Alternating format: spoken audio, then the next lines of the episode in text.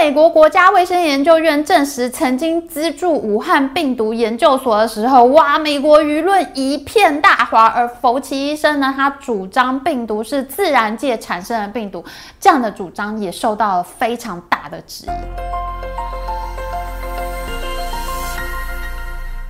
Hello，大家好，我是 Amy。在之前的几集半导体争霸系列里面呢，我们讲到中国发展半导体呢是一个非常烧钱的事情。那像已经被赶出紫光集团的前董事长赵伟国，他就深有所感。这就好像你过河过到一半，然后敌人趁你最脆弱的时候半渡而击之，你就在河里就被敌人给歼灭了。而现在呢，最擅长建立体系击败敌人的美国呢，正在对中国半渡而击之。在之前的两集影片呢，我们介绍过美国用来进行经经济制裁的三大杀器：实体清单、中国军工复合体清单，还有特别指定国民清单。那今天呢，我们要来谈谈另外一个非常不同的层面。最重视教育的美国，它是怎么样透过对高等教育人才的控制来削弱中国科技实力？在上一集我们说过，美国是一个非常重视制度和体系的国家，在人才培养方面呢，美国的高等教育也是非常强大的。每年呢，接近有一百万个外国学生呢，他们会到美国去留学。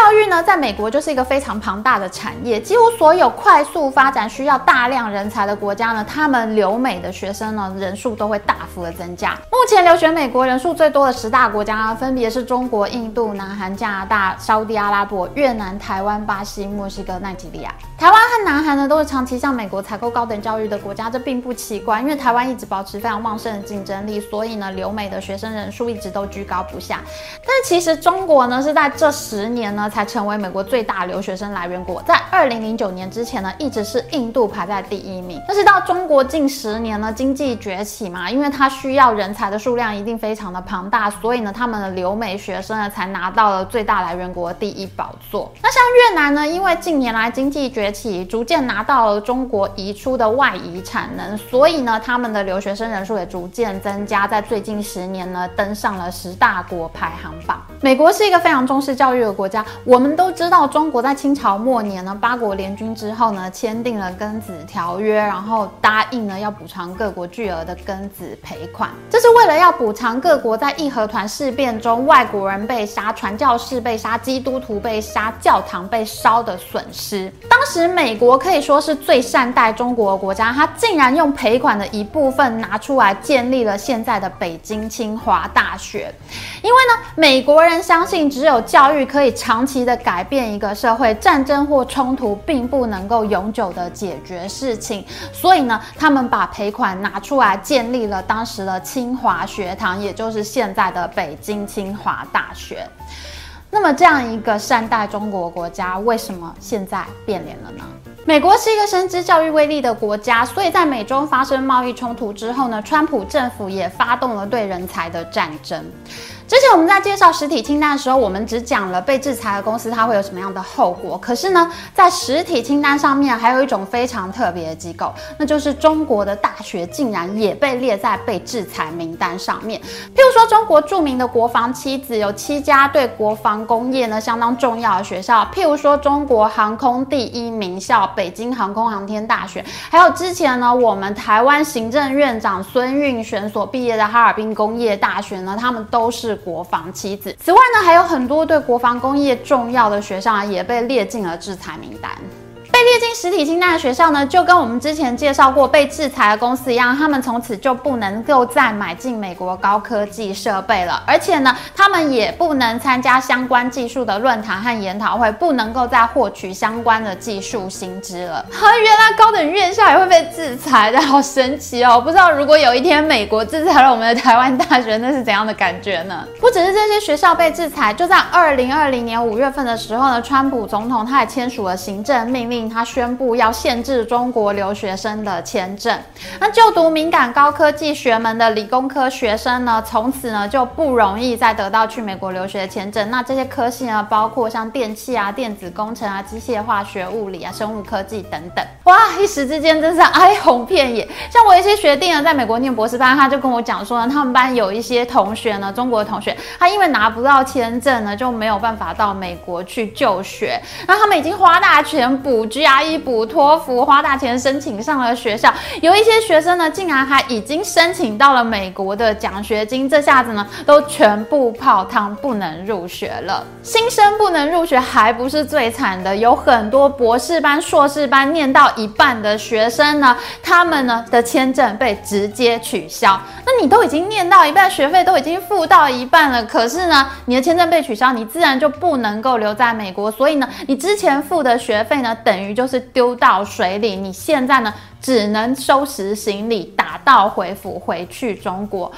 啊，美国的学费真的很贵，这下子真的是损失惨重。根据白宫的说法呢，总共有百分之二的中国学生他们的签证受到了影响。然而呢，根据乔治城大学的统计，他们认为呢，一年被影响到的学生呢，至少三千到五千个。有三千到五千个中国理工科学生呢，他从此失去了到美国留学的机会。其实目前呢，中国仍然是留学美国第一大来源国。去年呢，总共有三十二万个学生到美国留学，人数还是非常非常的多。可是呢，敏感高科技的科系呢，可能就不会再发出签证了。到了去年二零二一年的夏天招生的时候呢，美国政府也是一次呢就刷掉了五百个留学生的签证，哇，一批。就直接刷掉五百人呢，所以恐怕呢，到了今年夏天各大学招生的时候呢，可能还是会有非常惨重的灾情。而之前我们所提到的被制裁高校呢，则是被取消签证的最大苦主，包括国防七子还有北京邮电大学呢，他们占了被拒签学生的七成比例。那剩下的这些拒签名额呢，就是其他被制裁的学校大家分一分。哎哎哎！为什么曾经帮中国建立清华大学，张开双手拥抱中国，帮助中国进入世界贸易组织，成为最大赢家，每年迎接三十万中国留学生的美国，会下如此重手，制裁高等院校，停发学生签证呢？其实最大的罪魁祸首呢，很可能还是千人计划。中国在二零零八年开始呢，就实施了一个海外高层次人才引进计划。你为了要经济崛起，其实挖人才是最快的嘛。当时呢，就砸重金邀请这些在海外教书的这个中国学者啊、中国教授啊，请他们回到中国兼课教书。那还有进行非常多美中之间的科学研究合作计划。其实你人都不用回中国，你只要在美国呢，帮大家呢牵线，互相合作呢，促成计划就可以了。那千人计划当时预计是要挖角一千人啊，所以就被称为千人计划。可是到最后呢，其实他是挖了两千多人，所以海归在当时呢，真的是非常的吃香。然而，千人计划呢，很快就演变成了美国政府感到芒刺在背的一个计划。包括中情局、FBI 这些情报体系呢，他们认为呢，中国政府采取了一种叫做军民融合的战略呢，把这些在美国领有一般民众身份的学者啦、研究生啊，把他们都给武器化了，变成了科技间谍，有计划的窃取美国的高科技，打着合作研究的名号呢，大量的把这些美国烧资金所取得的研究成果大量的运回中国。这种任务呢，根本就是在让一般民众实施。准军事任务，这就叫做军民融合战略。其实这就非常像以前中国在国共内战时期的这种叫做人海战术，它会让一般的老百姓呢站在最前面，然后军队呢躲在后面开枪。敌军如果要对我开枪的话，他第一个就会打到这些老百姓。那阿兵哥躲在后面没事。其实这就是用平民去掩护军事。直到美国政府感觉不对劲，开始清查千人计划之后呢，千人计划竟然在中国网络上被全面消音哎！你现在完全搜索不到千人计划的资料。你看看，你看看，自己把全部的资料都给删掉，到底是有多害怕被抓到呢？千人计划到现在呢，最令人震惊的案例，应该还是有问鼎诺贝尔物理奖等级实力的中国物理学家张守胜跳楼事件。张守胜呢，他十五岁就考进了上海复旦大学，就读当时非常神秘的物理二系。其实上海复旦大学的物理二系呢，就是核子物理系。中国当时想要发展核武，但是不想要引起注意，所以呢，就把这个核子物理系取名叫做物理二系。那这个十五岁就进物理系的天才少年呢，后来成为了美国史丹佛大学教授，还入选了美国国家科学院院士、中国科学院院士。他有问鼎诺贝贝尔物理奖的实力，他之前也曾经来过台湾演讲。张守胜在二零零九年参加千人计划之后呢，和他的学生一起成立了一个基金，叫做丹华资本，专门呢就投资在像无人机啊、人工智慧、大数据、区块链这些美国尖端技术上面。那其中有一些技术呢，还被运用到了中国公司里面，譬如说呢，华为的手机就有采用丹华资本所投资的技术。那到了美国政府开始清查千人计划的时候呢，在二零一八年十一月的时候呢，美国贸易办公室呢，在他们的三零一调查报告里面就直接指出，丹华资本呢背后是中关村发展集团，是北京政府呢资助的国有企业。那丹华资本呢本身就是一个协助中国政府获取美国敏感高科技的可疑基金。丹华资本在遭到美国政府调查之后呢，张守胜他本来就是一个有忧郁倾向的人，没想到呢，病情就变得更加严重。加上他跟华为集团呢，可能有比较密切的往来。他之前呢，曾经跟华为的财务长孟晚舟呢一起出席公开场合，所以就被外界认为他跟华为的关系不错。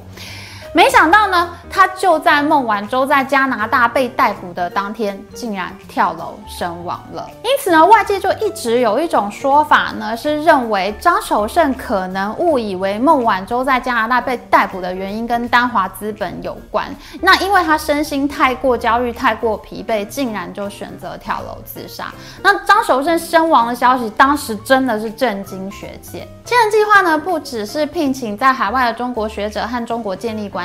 最近另外一件震撼学界的案例呢，则是哈佛大学的化学系主任，美国籍白人 Charles Lieber 呢，他被美国检方起诉。美国检方认为他没有揭露他接受武汉理工大学的优厚职位，犯下各种联邦重罪。根据美国检方的起诉呢，武汉理工大学每个月都会付给 Charles Lieber 五万美元的薪水，而且呢，每年呢还加给他十五万美元的生活费。除此之外呢，还给了他一笔一百五十万美元的费用，让他在武汉理工大学建立实验室。哇，这个钱真的是拿太多了吧？你是做什么事情要拿这么多钱？可是你在美国教书，依规定你是必须要向学校申请你在外面的兼职，以避免利益冲突的。否则你把这个学校的研究成果拿到那个学校去发表，那就是非常不能容忍的事情。所以呢，你其实是应该要跟学校揭露你有这样的利益关系。然而呢，这个在纳米化学领域非常著名的学者，他竟然没有申报，而且。且涉嫌逃漏税，这个判决的最新结果呢，可以说是非常悲惨。波士顿法院呢判决美国检方所起诉的所有罪名通通都成立。那 Charles Lieber 本人呢，可能要面临二十六年的有期徒刑，这这结果真的是太惨了。而这两年呢，美国学界可以说是腥风血雨，就包括呢，在对抗新冠肺炎中广为人知的白宫防疫专家福奇医生呢。他一开始坚称这个 COVID-19 病毒呢，是自然界自然演化出来的病毒，绝对不是在实验室制造的。可是呢，他自己所在的美国国家卫生研究院呢，却被人发现曾经拨款，拨款给谁呢？拨款给这一次大家大为怀疑的武汉病毒研究所。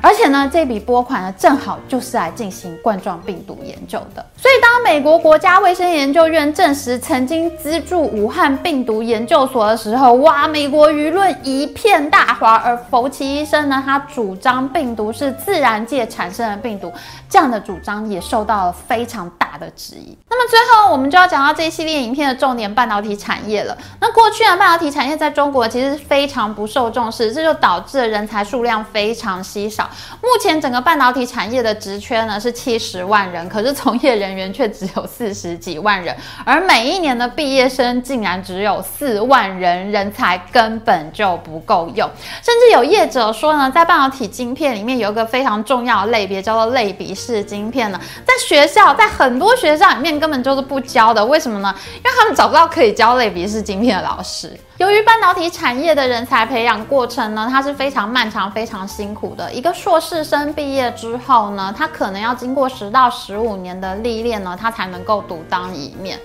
那你我从学校毕业之后，那我还不如去网络公司上班啊，很快就发财啊。到底谁要去做半导体呢？这也就是为什么大家看到中国公司大量挖角台湾高科技人才的原因，因为自己的人才真的是不够用。一旦在高科技专业上，中国留学生也遭到美国政府的封杀的话，可以想见，在最近的几年内呢，就很难见到从顶尖科技名校毕业的毕业生了。可以想见，在十年之后呢，这整个产业就会面临到在金字塔顶端最高阶人才的断层问题。你烧钱烧到一半，结果人才没有了，这对整个产业的后续发展实在是埋下了很多地雷啊。所以说，美国真的是一个很有耐心的国家，他们在做事情的时候是非常有制度、有体系的去做，而且会在长远发展上一步一步斩断你的后路。真不愧是最强世纪帝国啊！好了，今天影片就到这边，喜欢我们影片记得帮我们按赞，还有记得按订阅频道加开启小铃铛。我们下次见，拜拜。